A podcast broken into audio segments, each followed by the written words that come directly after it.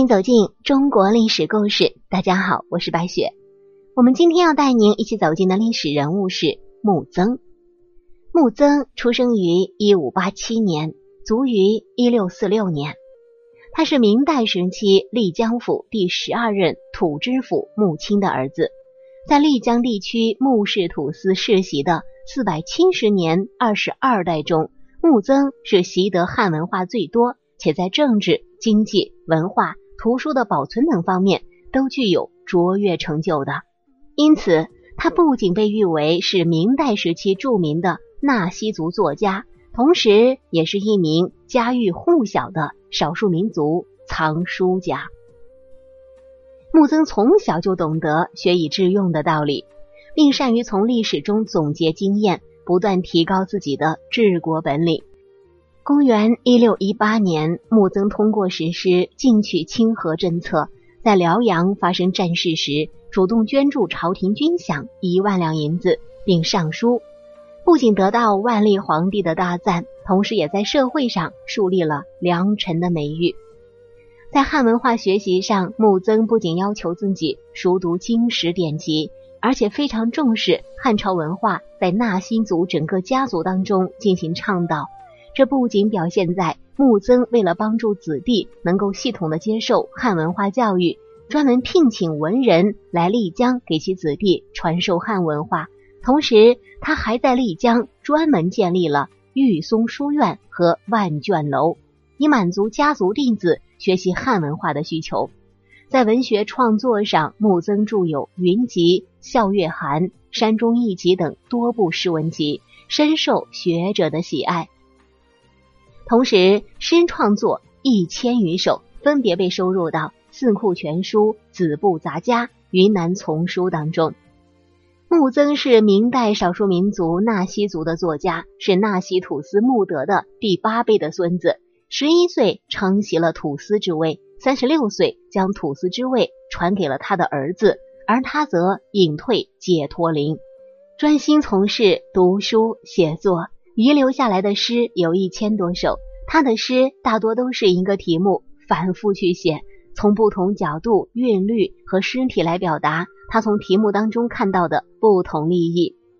木曾并没有因为自己是纳西族就觉得自己了不起。他从小就开始学习汉朝文化，在穆氏土司当中，木曾是汉文化接触和学习最多的土司。穆曾在位期间，为其民族做出了很多贡献，让纳西族达到了历史最强盛的时期。他被当地的纳西民族尊称为穆天王，名垂青史。其实啊，不仅穆曾很出名，他的亲子阿勒丘也跟他。谱写了一段神话。阿勒丘是穆曾的亲子，他的名字代表着纳西族妇女的精明能干。他具备所有人想要的所有优点。关于阿勒丘史料当中并没有明确的记载，但是在纳西民间有着各种各样不同的传说。不知道您是否看过电视剧《幕府风云》？这就是以历史为依托，将木曾和阿勒丘的爱情。生活故事作为电视剧的主线来讲述穆氏统治时期统治者家族内部所发生的血雨腥风、恩怨情仇。剧中阿乐丘背负着满门被杀之仇，自小被他的舅舅送去幕府当卧底。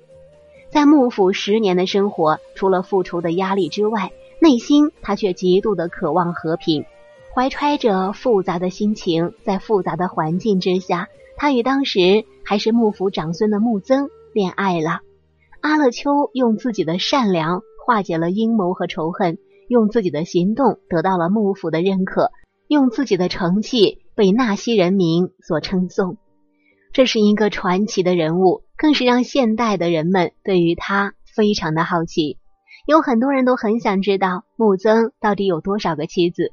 据史料所记载，穆曾一共有三位妻子。第一个叫做阿室内，是穆曾从小一起长到大的，这就叫做青梅竹马了。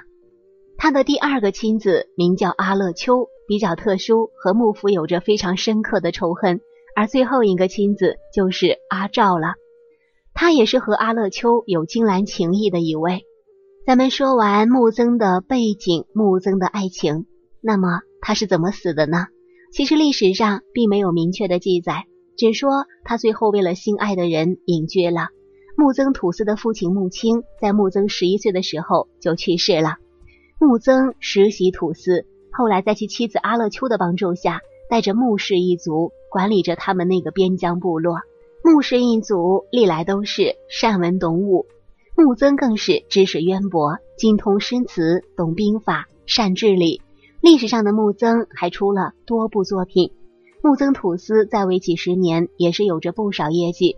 后在其妻子去世之后，将位传给长子，自己归隐了。不过事实上，大事还是归他管的，这是历史。但是在影视剧中却是另一番的景象。在影视剧当中，穆曾因为和阿勒秋相恋，却被迫娶了不爱的人，一度有两人自杀殉情的念头。后来穆氏族人为了稳住其心情，让阿勒秋做了他的小妾。后来家族却遭遇了许多麻烦。一时之间内忧外患，穆曾更是遭遇了自己家人的暗算，差点丧命。而阿勒秋也是遭到陷害，几次险些性命不保。两人经历了种种磨难，才能将穆氏家族的外患除去，却又面临内忧。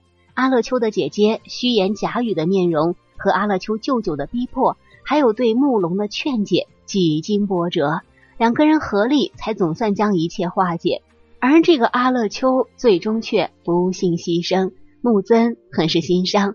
后来待一切都定下了，于是就隐居山林，日日守在阿勒秋的坟墓之旁。如果说您有时间也感兴趣的话，可以看一看这部《幕府风云》，推荐给大家。好了，朋友们，本期的故事到这里就结束了，感谢您的收听。喜欢的朋友欢迎点赞转发，也欢迎您评论留言。下期我们将带您走进一场。千年悬案，一场鼠疫引出的大清王朝。我是白雪，下期再见。